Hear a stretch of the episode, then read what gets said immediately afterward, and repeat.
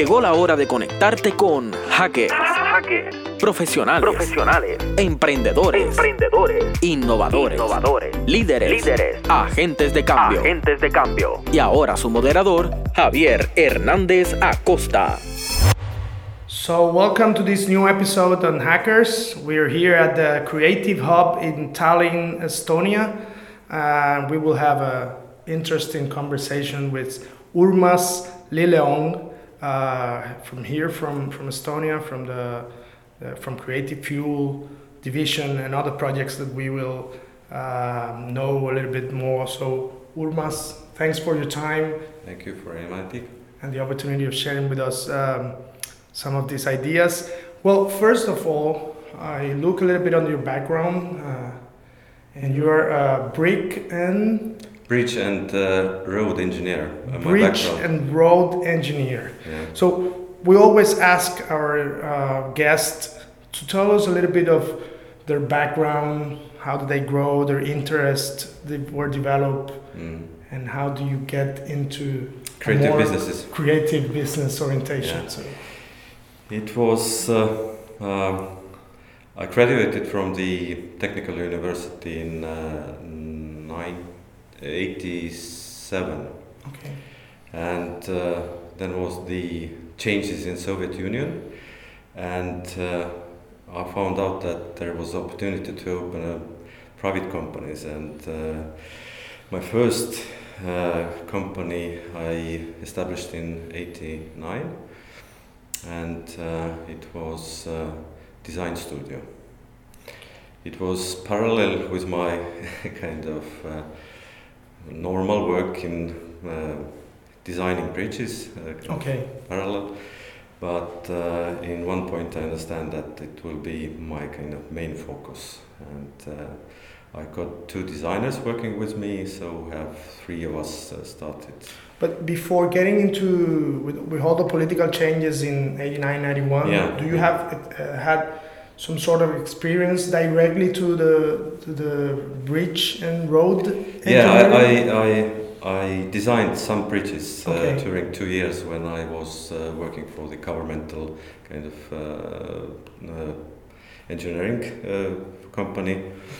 Uh, but uh, it was like you need to choo- choose, and uh, if you feel the kind of opportunity, and uh, and it was uh, in the end quite clear decision that uh, I must take the responsibility of uh, being entrepreneur. And so, Okay. Yeah.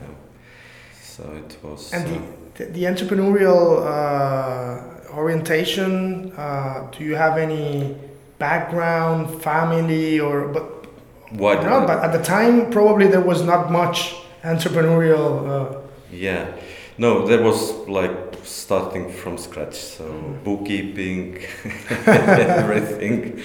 But I was lucky to have uh, good people around me, and, and the creative. Uh, why I choose the design and creative. I, I was studying uh, in uh, secondary school in uh, in the beginning of uh, 80s, the calligraphy. okay. So like it was like a special course uh, in the latest kind of uh, mm, time in secondary school, and uh, I have friends studied in art university, and uh, I felt that I'm good in managing things. Okay. So and they are good in doing uh, design and everything. So it was a good combination. I, I just started as a project manager, and Mm. and and we we we saw that uh, it's a good combination, and uh, we can Yeah. make good So, money. sometimes people think that uh, engineers to structure and and arts and creativity is to Mhm. lose, and then but then there is a combination always the opposites are good uh, to mix. So I was So what, what uh, we were talking about the transition with the Soviet Union, uh, the the the opening of more private business and the interest in, in design and advertising and other aspects. So uh, how was? Can you mention a little bit of those experiences of starting to work in, Mhm. in, in creative uh, business and processes? Yes, because it was uh, many other new companies, small companies uh, were started and uh, we found that there is a need for uh, corporate identity, business cards, and uh, mm-hmm. all these kind of uh, things that you you need to have uh, when you have a private uh, entrepreneur, and that was the kind of first two three years, making logos, designs, some okay. some interesting. there was also interesting product designs, but it was yeah very occasionally we didn't see this kind of opportunity, but um, for the like long term. But yes, mainly graphical design okay. was the, the, the, first, and some exhibition designs, and the first kind of uh, when the final decision was uh, when we were asked to make an offer uh, for designing a, a 150 years uh, kind of uh, exhibition for one big company and we sitted together with two of my designers uh, and uh, drinking beer and and then thinking okay what we should uh, ask for this work and and the artists are very kind of crazy and and my my salary at this time was 150 rubles. And and the guys said that but let's ask 40,000 rubles for this work and I said why not? And we went and uh, presented the idea with the price uh, quote, and they said, no problem. so, so then was the final decision that uh, this is a um, job for me, and, and so I stayed in the creative business uh, from this moment. So, so now, uh, then at some point, you founded uh, Division as a. Yeah, it was 92 when when I have my main partner Rain Pikand. He studied in in Helsinki uh, industrial design, okay. and uh, it was very tough times in uh, Finland, kind of crisis. And he lost his job in one design studio and uh, went back to Tallinn, and we just met and another kind of uh, good combination. And uh, he had experience in Finland, what is more experienced uh, in uh, in entrepreneurship and everything. So the market was uh, open for many years there. So he bring the knowledge of advertising. So oh, okay. so where we were moving from the design to the more like advertising and making uh, brands and kind of communication. So it's it was then started. And now that company is 25, 26 years old. Yes, and we still have the main uh, owners and uh, our daily hands-on. What Great. Let's take a short break and when we come back, let's talk a little bit about Creative Fuel. En breve regresamos con Hackers, Emprendimiento, Innovación, marcando la diferencia. Regresamos a Hackers, profesionales del emprendimiento y la innovación. Welcome back to Hackers uh, here uh, with Urmas here in Tallinn, Estonia. Uh, Urmas, you, you, we were talking about division, but uh, right now we're here at the Creative Hub in Tallinn, an, an old industrial place that used to be a power plant. Uh, how big? How many meters is the whole? The whole uh, uh, building is something like 10,000 square meters. Okay, so it's divided uh, like six and a half thousand is public, kind of concert halls, conference halls, and the rest is um, uh, dedicated to the creative agencies and of, like office space. So. so. I would like to, to you to explain us a little bit about Creative Fuel because I believe this is a great example of collective entrepreneurship, collaboration, and, and collective and, and open innovation in some way. So what is Creative Fuel? Um, Creative Fuel is a, a quite unique initiative uh, of uh, four uh, independent agencies. there is some connection between like ownership background is the same in three of, them, but but we we understood in one time one one time that we are small separately and we can do some projects what is really needed uh, as a kind of individually or separately. And um, we started to think that uh, what we can do together to, to enter new markets like uh, export markets Mhm. and uh, creating a good place for the talents that they, we have kind of good hires and because Estonia is uh, known as a startup country and uh, if you have uh, in in Estonia where we have uh, 1.2 million people and uh, there is a TransferWise, there is a Skype, and you know they can pay a lot of uh, money for the uh, talents. And we, we, we thought that how we can kind of compete, not with Okay. money wise, but kind of the whole idea wise. And then we started to look uh, a special place for these uh, four agencies. Uh, and uh, this where we finally landed was the third one. So there was a one manor outside of Tallinn, and there was uh, another place close to this one. But um, I think we were lucky to finally land here. It's uh, it was uh, first time when we visit here. It was uh, in Christmas time 2014. It was in the middle of construction. We have very dark times in uh, uh, in the winter time, so it was uh, very difficult to understand what it will be in the end.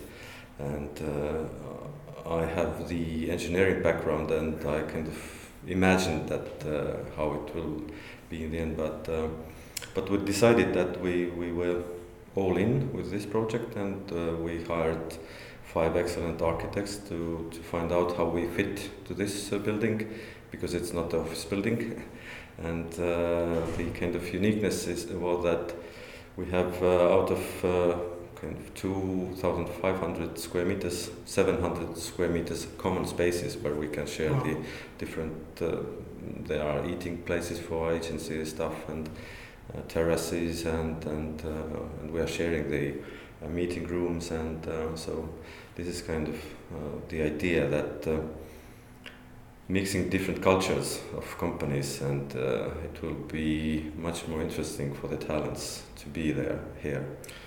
So, so the four companies uh, are uh, the four companies are ADM Interactive. It's the biggest uh, digital marketing agency in Estonia.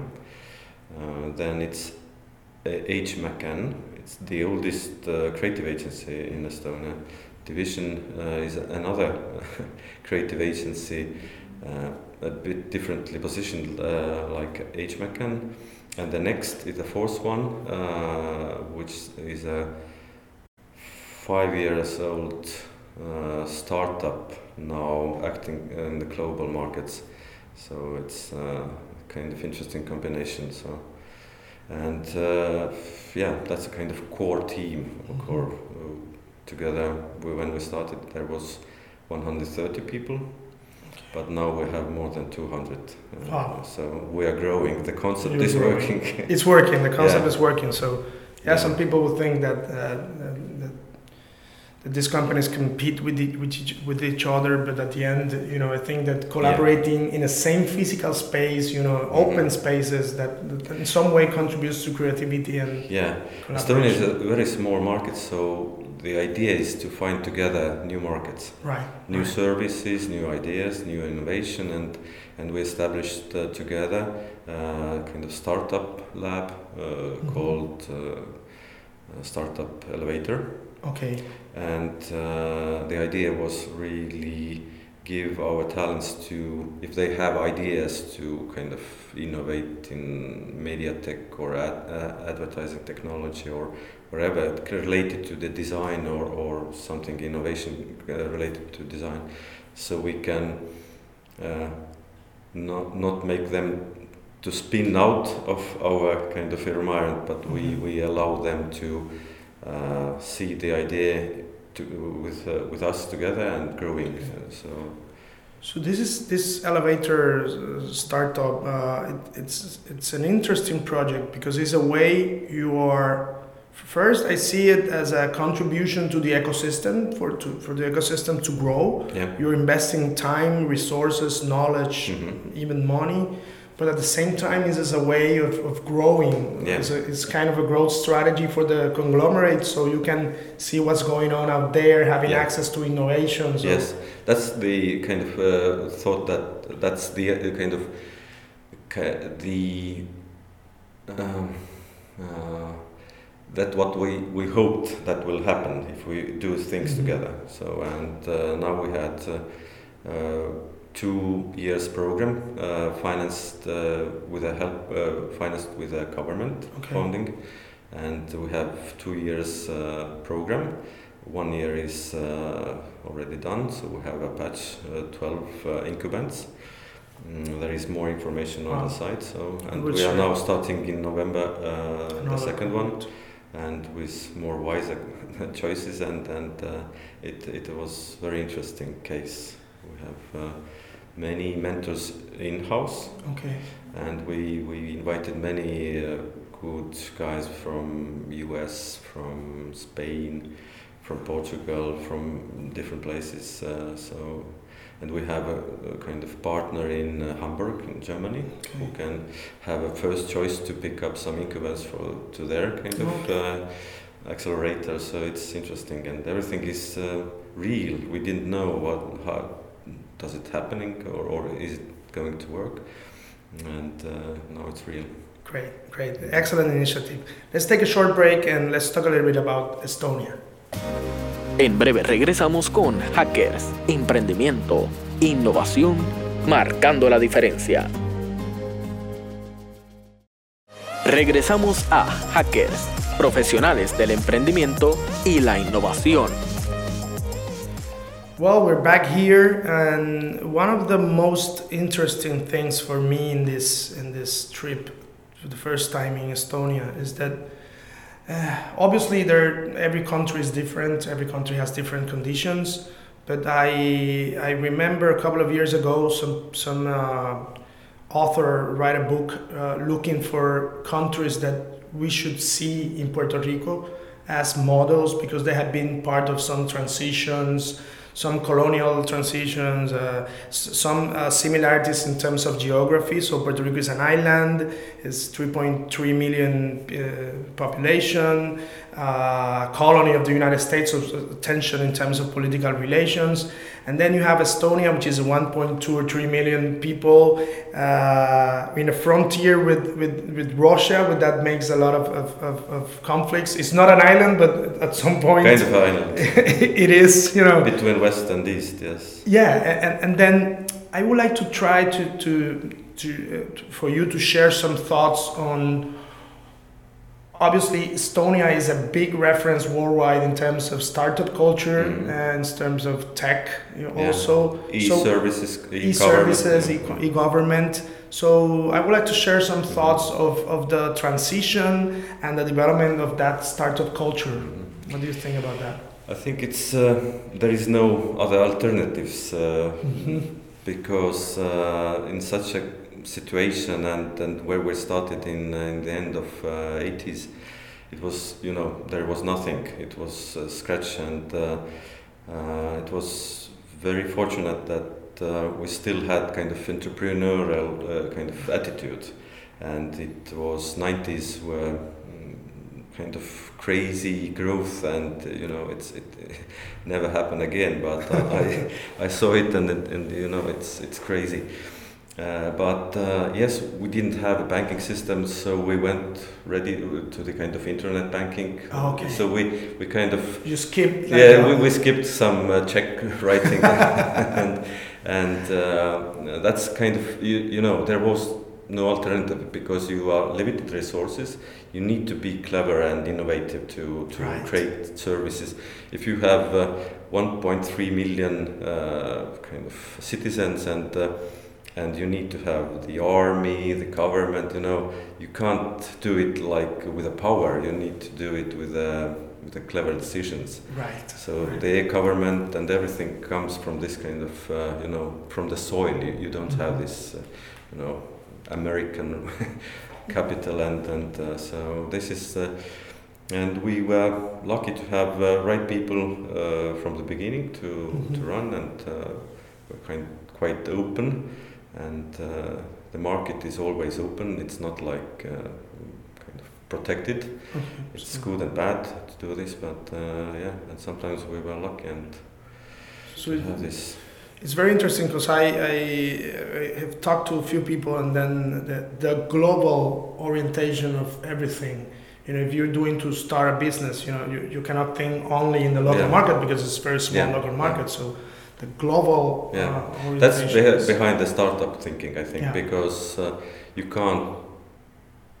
It doesn't make sense to make any plans uh, connected to the uh, home market. Mhm. There is no, usually, and um, mm, maybe beer, uh, but uh, Right. but uh, rest if you want to grow, and uh, then it's the only way to look the export and global. Of. What do you think about education uh, in terms of uh, early stages, university? What role do you think that? Uh, It's very important. It's very important, and uh, we have excellent results. Kind of, Okay. uh, uh, we are top, uh, like uh, one of the most, the best scoring in mathematics, and, and, Okay. uh, so it's it's. Um, the, uh, the parents understand that uh, the education is so important that uh, have uh, need to have uh, good English, uh, good kind of base, kind of these mathematics and chemistry and everything. So, so this is, um, I think, one one thing behind the success or, or kind of the attitude. And, uh, and now many of youngsters are already had opportunity to uh, study abroad okay. And they understood uh, understand that uh, there is a huge competition and uh, they are in, with a very right attitude. So we we had lucky with hiring some some of these new talents um, for the agencies. So I think we are open. We are we need to find solution that fits for this size and place. And uh, that's kind of yeah we, we try to innovate the governance of, of uh, countries. So. That, that was my next question. You know, the the, the government always has uh, have a role. You know, Mhm. what should be the role of the government uh, uh, based on your experience here? The, the good things and the bad things, because you have like even the, the Soviet uh, experience. So, what should be the role of the government in in this uh, startup and? I think uh, what is the discussion at the moment that there is a physical services you can't uh, change like firemen and policemen and Mhm. but the rest of the services that uh, need to be uh, open in, in the internet so you can do your stuff without any kind of bureaucracy and, and it's transparent and so it's uh, allows uh, to make the uh, kind of governance as as uh, small as possible Mhm. so because uh, we need people in the kind of entrepreneurial kind of side, so it's Ah. the most productive uh, part of uh, the. and then bureaucracy costs a lot of Uh, money. yeah, it's it's and we, we can't allow it. Right, right. So it's it's innovating on the service side, Mhm. uh, and we, we are doing quite well, uh, and then kind of optimize the rest of the services so we can, you know, survive. Uh, it's it's really uh, cost costly to have a, a country. Right. I have one last question, and most of the of our audience are students uh, interested in in being entrepreneurial in any discipline, you know, and and sometimes they're we are encouraging students to combine disciplines, and and I think you're an interesting case of Mm. of two uh, sometimes consider opposite backgrounds or, or, or experiences. Uh, but again, what could be a, a- an advice for, for, for students, for young entrepreneurs, creative professionals out there who want to, to, to perform and to Yeah, work from their I think uh, the most valuable position in in uh, society is to be entrepreneur. Mhm. And if you are successful, you have uh, good feelings yourself, and you can, uh, let's say, hire people, make uh, others, people, kind of families doing well, and and uh, I think it's the most important. And it's it's not hard. Sometimes it's hard, but uh, it's uh, you know the results are very enjoyable. So I think it's yeah. And there is different phases, but good and bad times. But you, you need to keep keep looking and be curious and and uh, I I enjoy it because every day is different. you know, you know it's it's uh, the amazing uh, kind of uh, side of this being uh, entrepreneur. Great. Well, uh, Urmas, uh, thank you very much for your time. I think it's Yeah. been an interesting conversation and will enrich our discussion in Puerto Rico. So thanks Mhm. for your time. Thank you. Thank you. Gracias por habernos acompañado en Hackers. La próxima semana los esperamos en un espacio en donde seguiremos en contacto con los profesionales que dejan su huella a través del emprendimiento y la innovación.